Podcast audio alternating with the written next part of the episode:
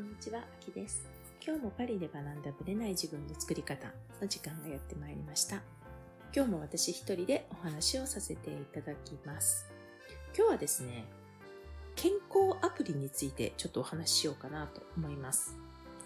私はですね、ちょうど4月頃だったかと思うんですけども、とうとうね、Apple Watch デビューをしました。今までね、Apple Watch はあんまり興味がなくて、まあ、ただね、スマートウォッチはあると便利だなと思って、もうどれぐらいですかね、スマートウォッチは持ってたんですね。で、まあ、何がいいかっていうと、私にとっては一番使いたかったのは健康系の、例えば歩数ですよね。何歩歩いたかとか。そういったものがね、ずっと携帯を持ち歩いてるわけじゃないじゃないですか。なので、まあ時計があればいいなと思ってたんですね。で、その時に、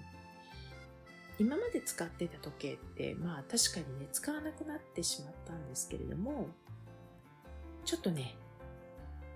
自分のご褒美に買いました。Apple Watch をね。フランスの某ブランドのラインがあるんですけれども、そちらのラインを買いました。まあ、スマートウォッチにしてはめっちゃ高いと思いました。はい。コンピューターを買うより高かったんですけども、まあそれでもね、やっぱりこうベルトがいろいろ変えられるとかね、まあそういう魅力もあったりして買いました。で、笑っちゃったのが、そのフェイスがね、大きいのとちっちゃいのがあるんですけれども、私結構メンズライクがすごい好きで、で、メンズライクの方でね、まあ、ちょっと大きい方選ぼうかなと思ったんですけども、こればっかりはやっぱり、ちょっとつけてみようと思ってお店行ったんですね、アップルストアに。そしたらね、フェイス自体はちっちゃいのも全然可愛かったんですけど、ベルトをした時ね、こう二重に巻く革のベルトがあるんですけど、それやった時にね、ちっちゃいフェイスのベルトだと、結構穴がギリギリっていうか、え、私そんな腕太いの？みたいなくらいに入んなかったんですよ。普通に時計をしてるって感じよりも結構ギリギリだよね？みたいな。これはあなたはメンズの方が合うんじゃないですか？っていう感じで、まあフェイスもね、大きいフェイスが好きだったので、買っちゃったんですね。そしたらね、その時はあんま気にならなかったんですけども、ベルトがね、この要はメンズと一緒だからね、メンズの方のフェイスなので、やってみたら、実は、実はベルトがね、結構今度ギリギリ緩めの方になってしまって、その間が良かったのに、みたいな感じになりました。なのでね、そういう意味では、私の中で、まあ、その、不満ではないですけどね。確かに周りから見ても、ちょっとその毛大きくないみたいな感じで言われることもあるんですが、まあ、気にせず楽しく、その日の気分とかね、洋服の雰囲気に合わせてベルトも変えていると。まあ本当にアクセサリーみたいな感じですよね。で、何よりね、やっぱり健康系のアプリとの、私は iPhone なんですけど、iPhone とのコネクションがすごくうまくいくから、いろんなデータがね、細かく入るんですよ。で、そういう意味ではね、健康チェックにも使ってます。今日動いたかなとか、そういうのも含めてね、結構チェックするようになりました。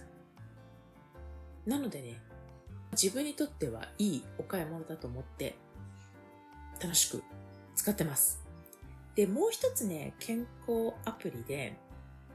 最近使い出したのが、睡眠アプリなんですね。睡眠アプリ、ご存知でしょうか？私はね、その睡眠アプリってね、あんまりよく知らなかったんだけれども、まあ、要は、トラッキングができる。何が、どうやって測ってんのかわからないけれども、その時の体の動きとか、呼吸とか、あとはね、いびきとかね、そういうのも測れたりして、自分の睡眠状態のその深さとか、そういうのがチェックできて、わかるよと。で、私はどういう流れになってるのかっていうのをちょっと試しにやってみたんですね。まあ無料版でやってるんですけど、そしたらめちゃめちゃ面白いんですね。まあ、いっぱいね、睡眠アプリはあるので、よかったら、ぜひぜひ、興味がある方は調べてみてほしいんですけど、私がね、使ってるのは、熟睡アラームっていう、羊ちゃんが眠っているようなイラストのね、アプリなんですけども、これは私は使ってないんですけれども、時間をね、アラームをセットすると、そのアラームの、例えば6時だったら6時に設定すると、この前後、まあ、20分とか30分とか、その間で浅いタイミングを測ってアラームが鳴ってくれる。だからこう、深い時に無理やり起こされるっていう感じではなくて、その前後、まあ、その設定も20分とか30分とかできるんですけども、その間で浅い時間を見計らってアラームが鳴ってくれるっていうシステムがあるんですね。私は実際はこれは使ってません。アラームは鳴らしたことがないので、実際はわからないんだけども、とにかく寝る前にセットして寝て起きると面白いんですよ。毎日のように自分が寝た時間から起きた時間までの波形が全部わかる。睡眠効率が何パーセントとかね。その要は、床に入ってる時間と、あと実際寝てる時間と。こういうのが全部わかるんですよ。覚醒時間が何分かとかね。動いてる時間が何分かとかね。結構面白くってね。実はすごく楽しんでます。大抵なんですけど、私の場合はね、入眠時間2分とか1分とか、セットして、だいたいすぐ寝てますね。はい。まあ、私、入眠として、オーディブル、音声のね、を聞いて、まあ、スリープかけて15分ぐらいにセットしてるんですけど、だいたい2分なので、ほとんど聞かずに毎回寝てるという状態なんですけれども、まあ一応ね、オーディブルセットして見てます。で、動いてる数がいく。何回かとかね。ちなみにですね、昨日はね、5時間半だったんですね。寝てる時間が。入眠2分ですね。で、覚醒時間1分。これトータル時間なんですけども。あと覚醒回数1回。で、相対動量129,259回なのかな動いてるっていう感じかなと思います。ちなみに昨日はいびきは0分。私いびきほとんどないんですよね、いつも。いびきは書いてないですね。で、波形も、まあ、何時頃がちょっと浅くなってとか、こういうのが全部出ます。で、もうちょっと行くと、図表があってね、入床リズム寝ていくリズムとか起床リズム、肥満予防、深い睡眠、浅い睡眠、美容みたいなのあって、この六角形で波形があって、今回何点かみたいな。いつもいいんですけどね、浅い睡眠が今日は5段階の2でしたね。まあそんなのはいいんですけれども、結構楽しんでます。たくさんね、睡眠アプリがあるので見てほしいんですが、ただ一つ私が気になっていることは、ベッドサイドにスマホを置くってことだったんですね。で、やっぱり電磁波の問題とかそういうのもあるので、ベッドサイドにね、スマホを置くっていうことに対して、睡眠が影響を及ぼすのではないかということで、一時期、ベッドサイドにスマホを全く持っていかないでいました。で、このね、睡眠アプリを導入することによって、これどうしようと考えたんですね。で、実際にわかりませんよ。私のやってることはわからないんですが、私が取り入れた方法は、要は、電磁波、Wi-Fi とかも含めてね、それが入ってくることが問題なので、寝るときは、機内モードにしてます。機内モードにすると、もちろん 4G とかね、Wi-Fi も入らないし、要はネットが入らない環境なので、そういう意味では、電磁波浴びてないっていう前提かなと。これが正しいか実はわかりません。けれども、まあ、1分で寝れてるし、私の場合は、寝れてるっていう実感はあります。なぜかというと、一回ね、機内モードと Wi-Fi を間違えて、機内モードをオフにするところを Wi-Fi をオスオフにしてしまったんですね。そしたらね、朝起きたら、なんかね、だるかったんですよ。で、パッと見たら、あれなんかお知らせがいっぱい来てるって。要は Wi-Fi は切ってたけど 4G は入ってた状態だったんですね。で、機内モードと私が間違えてしまっていたと。で、自分の体感としては、やっぱり 4G が入って、そばにね、スマホがあるので、あ、やっぱりね、疲れは取れてないなと思ったんですよ。でも、機内モードにしていると、私は問題ないですね。睡眠のクオリティも上がってる気がします。なのでね、自分のグラフがね、バーッと出るんですけれども、全体像が見れるグラフは睡眠時間だけなんですけども、まあ、こう1週間単位でね、時間を見直してみると、ああ、ちょっとこの日は寝てないなとか、そういうのがチェックできるんで、やっぱ睡眠はこの日は今日は長めに取ろうとか、まあ自分の健康チェックはかなりできるかなというところで、あくまでも私の考え方なんですけれども、このアプリを見ながら日々の自分の体調チェックとかね、この波形を見ることで、あ、眠りが浅かったんだなとか、そういうことをね、日々チェックするにはおすすめかなと思います。こういうね、テクノロジーのおかげで、健康系のアプリもかなり充実してると思うので、よかったら取り入れていただきたいなと思うんですが、もし、これおすすめだよというのがあれば、ぜひぜひ教えていただきたいと思います。まあ、ちなみに iPhone なので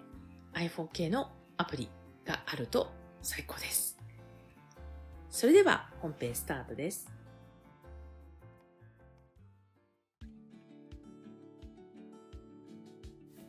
はい、今回も6月に入りましたのでインタビューをお届けします。今回はですね、壁谷玲子さんという方にインタビューさせていただいています。彼女はフランスのコメルシー公認マドレーヌ大使でお菓子教室レフレーズを主催しています。レフレーズっていうのはレフレーズといって、まあ、いちごって意味なんですけどね。その意味じゃないかと思います。今回はね彼女がたまたまパリにいらっしゃっていた時にインタビューをさせていただきました。コメルシー公認のこのマドレーヌ大使とは一体どういうところなのかとかね。彼女がマドレーヌ大使になるまでというかね彼女の今までの経歴、まあ、お菓子教室とかねそういうのもやっていたと思うんですけどフランスに来た経験とかもねお話ししてくださってるので是非聞いてください。はい、今日は素敵なゲストの方に来ていただいています。フランスコメルシー公認マドレーヌ大使プリンセス玲子を展開しながら、お菓子教室でフレーズを主催してらっしゃるカペア玲子さん。はい。今日は来ていただきました。ありがとうございます。こちらこそ今日はありがとうございます。お招きいただきまして光栄です。玲子さんは、はい、えフランスコメルシー公認でマドレーヌ大使 にもいらっしゃるということなんですが、はい、これはどういうことなんでしょう？あそうですね。私はマドレーヌがもともとお菓子作りで大事にしているのはそのお菓子の原点だったりルーツだったり歴史っていうところなんですよね。で、まあ、マドレーヌというお菓子も大好きで愛らしい形を見ると微笑ましいなという思いと、うん、子供の時に母が作ってくれたそのお菓子だったり一緒に作ってくれた思い出からこう夢やたくさん愛情を感じて私自身お菓子作りを始めたんですけれどもそのマドレーヌを見るとこの素朴なシンプルな味になんとなくこう母が子供の時にこう与えてくれた夢や愛情を思い出すんですよね。でまあそんなお菓子が大好きだったのでやっぱりマドレーヌの原点ルーツも見てみたいと思ってコメルシーに訪れようと思って訪れました、うん、でその時に、まあ、パリに住んでいるフランス人だったり日本人のお友達に、はいコメルシーって知ってる？とか、うん、コメルシー一緒に行かない？って言っても、皆さんがコメルシーってどこ？とか、ひどい人はコメルシーって何？って聞くんですよね、はい、えー、だからコメルシーってあんまり知られてないんだなと思って、で一緒に行かないって言っても全然みんなこのパリから離れた 3時間ぐらい行った田舎町マドレーヌごときで行きたくないっていう感じだったので、うん、でもなんか私はマドレーヌに惹かれていたので、まあ、一度行ってみたいなと思っていて。でマドレーヌって実はコメルシーのお城で生まれてベルサイユ宮殿にこうマリー・レクチンスカ妃が嫁ぐ時に持っていったっていうすごく素敵なストーリーがあるんですよね。でそのお城を見ててみたいと思っていてでネットにはそのお城は今はないって書かれてたんですけどもしかして行って跡地だけでも見ることができたら、私はこう納得してまたマドレーヌに打ち込めるなと思って、それでコメルセに行ったんですよね、そしたらなんと美しいお城が目の前に広がったんですよ。あったんですね。はい。でこんなに美しいお城がゴシック様式のお城なんですけどもまだ残って健在しているのにそしてマドレーヌってフランス人はね朝からいただくぐらいこう日常のお菓子で親しまれているお菓子なのにコメルシーも知らなければこのマドレーヌの歴史物語も知らないのはもったいないなと思って、コメルシーに後で手紙を書いたんですよ。そうなんですね。マドレーヌってみんなが愛してるお菓子なのに、私がパリに行こうって言った時みんな知らないってコメルシー知らない。そしてマドレーヌの歴史も知らないって言ったからもったいない。だからもっとポテンシャルがあるから私はいろんな人にコメルシーに来てもらいたいと思うって手紙を書いたんですよね。まあでもね、さすがやっぱりフランスだし、どこの誰から手紙をね、うん、もらったかわかんないから、返事すらやっぱり来なくって。そうだったんだ。はい。でもやっぱり私はマドレーヌはもうなくならないお菓子、みんなの愛されるお菓子って思っているからいつか、まあ、マドレーヌ大使になって広げられればいいかなぐらいに思って。でまあフランスに生徒さんと一緒にうちで2回ツアーを組んでいるので、来る時は必ずコメルシーに行ってたで、まあ、手紙書いたりもしていたので、ある時私の手紙届いてますかって言ったんですよ、それはどなたに言ったんですか？どこに出したらいいか分からなかったから、まず私ネットで調べて観光課に手紙を書いたから、観光課に行ったら、いや知らないそんな手紙はって、もうまあどっか行っちゃったんだと思うんですけど、でそこの受付の女性があなたはコメルシーの市長さんにお会いすればいいで市長さんとお会いして手紙を書くべきだみたいに連絡先をいただいたので。でまあ私その時時間ないからそのツアーで帰ってきて、うん、でもう一回日本から市長さんにお手紙を書いた。で、まあ何回かやり取りをしているうちに、それが半年ぐらいになって突然、うん、来月日本に行くから、え、市長さんが？あ、あ、市長さんじゃなくて、その町のコンフレリーの人が行くから、あなたに、その町の人と、町のマドレーヌ屋さんに認めてもらったから、あなたをマドレーヌ大使として任命したいから日本に行くから、証書とメダル渡せて唐突に、何も返事？とか何にもなく唐突に来たのがもういきなり認められるそうなんですよ。なんか持ってくよみたいな、なんかそういう。そんな感じで、で、びっくりして、でも私当日までね、そんな今まで返事も来なかったし、うん、直接のやり取りって大使館を通してたわけじゃないから、ね、もう詐欺かもしれないと思って、うん、半信半疑で、あの、アシスタントの者と一緒に出かけてったんですね。うんうん、そしたら本当で、玲子どこで証書を受け渡したらいい？って言われて、いやでもそんな用意もしてなかったから、っていうんでロビーで、あの、メダルと証書をいただいたんですけども、で、まあ、マドレーヌ大使っていうことになって、まあ、市長さんとコメルシーの公認のマドレーヌ大使として今はそのコメルシーのことだったりマドレーヌの歴史だったり、うん、そのマドレーヌの持つ素晴らしさっていうのを今みんなにこうマドレーヌ協会っていうのを今コメルシーと提携して作って、はい、でマドレーヌジャポン日本マドレーヌ協会として今はこうマドレーヌを発信していくそして後継者を育てるっていう活動をしています ちなみに、はい、授与されたのは、はい、いつだったんですか？2018年の5月1日なのでちょうど4年前の、ね、昨日ですね。なったんですね。はい、でその最初にコメルシーに行ってからどれぐらい経ってた2年ぐらい。すごいですね。やっぱりね、どこの誰からかわかんない、ね、田舎の町に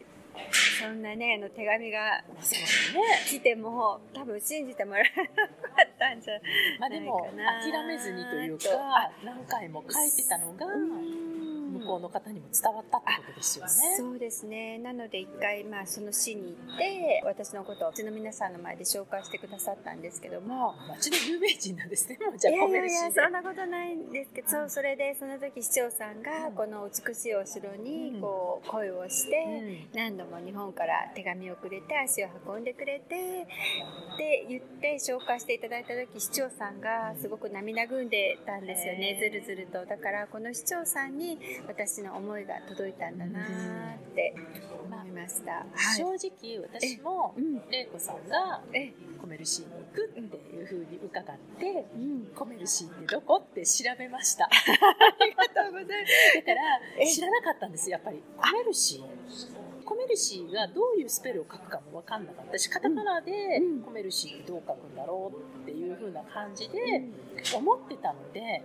マドレーヌは有名でもその発祥の場所がどこかとか知らない知らなかったし逆に言うとコメルシーは他で何何が有名なのみたいな感じも最初だ知らなかったのでだから市長さんがそうやって涙を流されるのはその町に住んでる人間としては すごくわかる。本当ですか、だってそこまでパッションを持って手紙をわざわざそれも海外の人がね、やってくれるってフランス人でもなかなかいないのに。っていう感じじゃないかなと思うんですよね。もうね本当にもう小さな小さなこうのんびりしたまあでも素敵なところなんですけども。そうですね。でそうですねまあ米それでまあコメリシー公認のマドレーヌ大使っていうことで、うん、2018年から、はい、じゃあ広げる活動をされてらっしゃるわけね。はいそうですね。っぱりこう一人で広げていくには日本で限界もあるし情報は一つに集めた方がいいなっていうことで、まあ、マドレーヌジャポン日本マドレーヌ協会を立ち上げようと思った時にじゃあそのねコメルシーと提携したらっていうお話もいただいたので、まあ、一応今は提携してっていう形ででもいい形ですよねその方はね本場と一緒にねでいろいろできるでしょうし。うん。はい、そんな形で、マドレーヌ大使として、レイトさんは、いただいてます。はい、はい。そういう意味では、歌手とね、ほら、お母様の影響もあってっていうふうにおっしゃってたんですけど、えーはい、最初からお菓子を仕事にしたいとか思ってらっしゃったんですか？全然なくて、最初は大学卒業してから銀座の和光っていうところで、うん、本当にジュエリーだったり、紳士のスーツ、うん、オーダースーツみたいな販売していたんですけども、まあ、大学卒業した時に自分のやりたいことがまだはっきりしていなかったから、ね、母と大学時代にお買い物行った時その和光の店員さんがすごく丁寧であの幸せな気持ちでお買い物したから、うん、まあ、接客にもこういうふうに人を幸せにいい気持ちにさせてあげることができるんだなっていうのに感動したことと、まあ、いろんな、まあ、和光ってカトラリーだったり美術だったり、ね、いろんなのありますからね、ね、いろんなものに触れられて、うん、その中で自分のなんか好きなものを見つけられたらいいなって思いで就職したんですけどもでもなんとなく和光で働く時に母が作ってくれたお菓子作りっていうのがすごく自分の胸にあったから私もその母のようにお菓子を作れる自分の子供にお菓子を作れる母親になりたいなっていう思いでで最初近所の先生に通い始めてたんですけど、そうするとお菓子を作って会社に持っていくと、みんなが笑顔になるんです、うん、喜んでくれるんですね。そう、うん、それで残業で疲れてギスギスしていてもお菓子を見ると心までもが穏やかになる、でその光景を見たらすごい不思議でお菓子って不思議だなと思って、まあ、どんどんどんどんその世界に入り込んでいて、和光の長期休暇の時にはフランスに来てでお菓子って歴史があるから、うん、そこもすごく魅力だなと思ってどんどんどんどんのめり込んでいっていつの間にかこの世界に、はい、どっぷり、はい、浸かるようになりました。えじゃあ最初は、お教室を始められたのは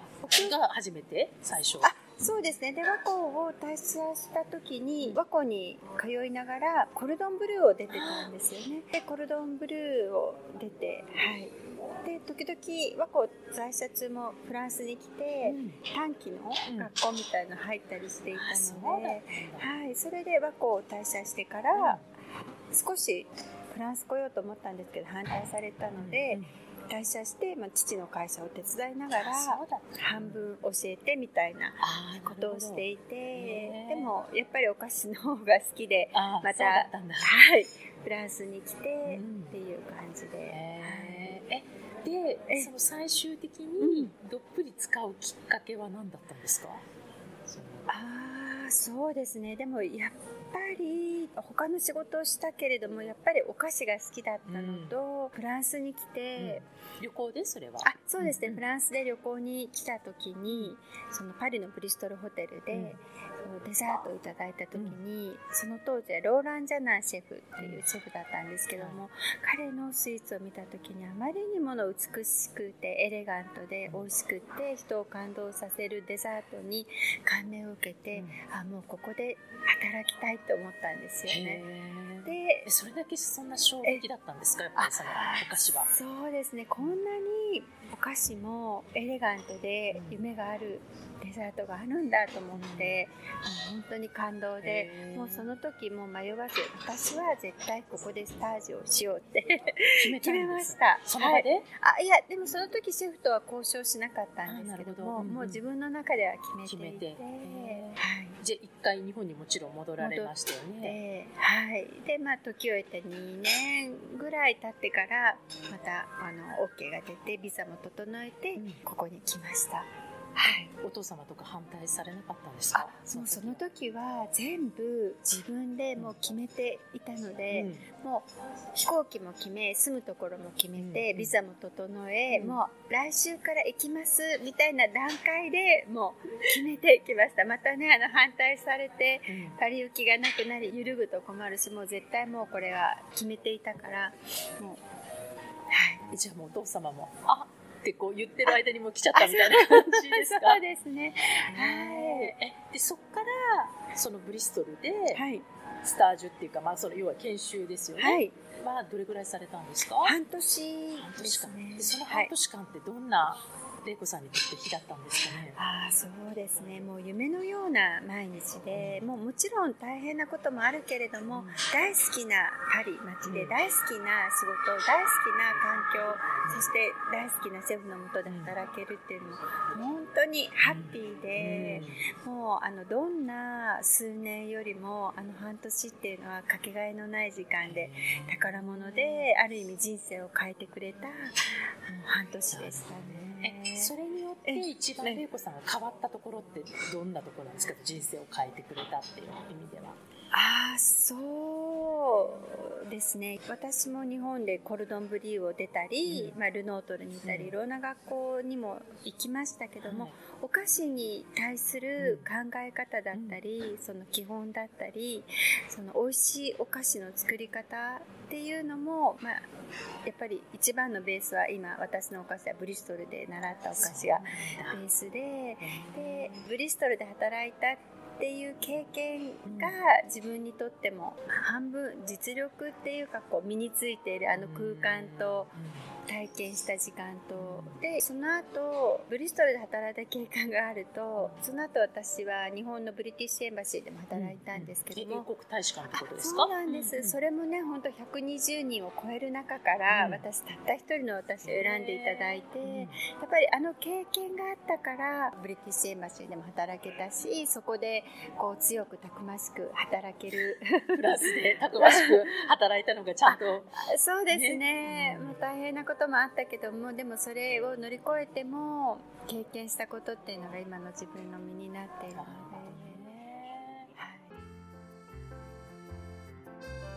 この番組は毎週日本時間の木曜日の夜に配信されています。配信場所は iTunes のポッドキャスト、Google ポッドキャスト、Amazon Music、Spotify などから聞くことができます。YouTube も時間差はありますがアップされています。iTunes のポッドキャストは登録ボタンを押していただくと自動的に新しい回が配信されます。また、週2回 Facebook とインスタでライブを行っています。ポッドキャストとはまた違う視点でマインドについて、願望を叶えることについてお伝えしていますので、ぜひよかったらこちらも参加してください。アーカイブは期間限定で見れますので、詳しくはパリプロジェクトのホームページをご覧ください。パリプロジェクトで検索していただければすぐに見つかります。また次回お会いしましょう。